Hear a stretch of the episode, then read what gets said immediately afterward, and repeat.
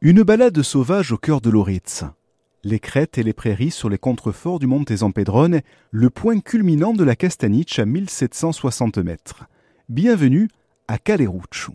Plusieurs départs s'offrent à vous pour cette randonnée, notamment celui de Peigroge, à l'entrée du hameau de Campudonigo. Sans réelle difficulté, c'est une randonnée agréable à effectuer même en plein été car ombragée sur la plupart du parcours.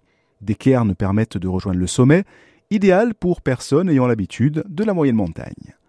Vous suivrez les flèches du sentier jusqu'à une première forêt, puis une zone à découvert et enfin une nouvelle forêt d'êtres de 300 ans au tronc imposant. Un peu avant d'atteindre le col, vous pourrez découvrir quelques bergeries en ruine.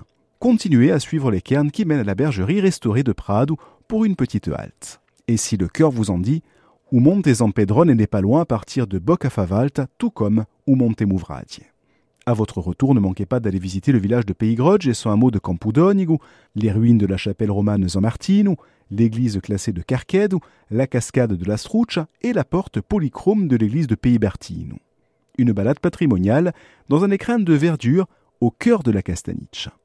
Et au cours de votre balade, vous garderez à l'esprit et en tête ces quelques mots du poète de Piezzo de Durezza Carlo Guastali, C'est tu beau les evidam e martial miolado, Vogliuvate un giro tra Pedraiusta e Prado, scontrerai e istighe chi l'antiga nulagado, orezza la noiamada, ricchezza di anadura, pulmone di gursighella, su giardino di virdura, uso gastagno vondudu, li dau a e friscura.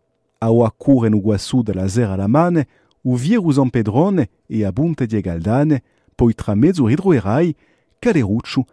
Fontane. Nous étions à Caleruccio aujourd'hui, à très vite pour une nouvelle balade.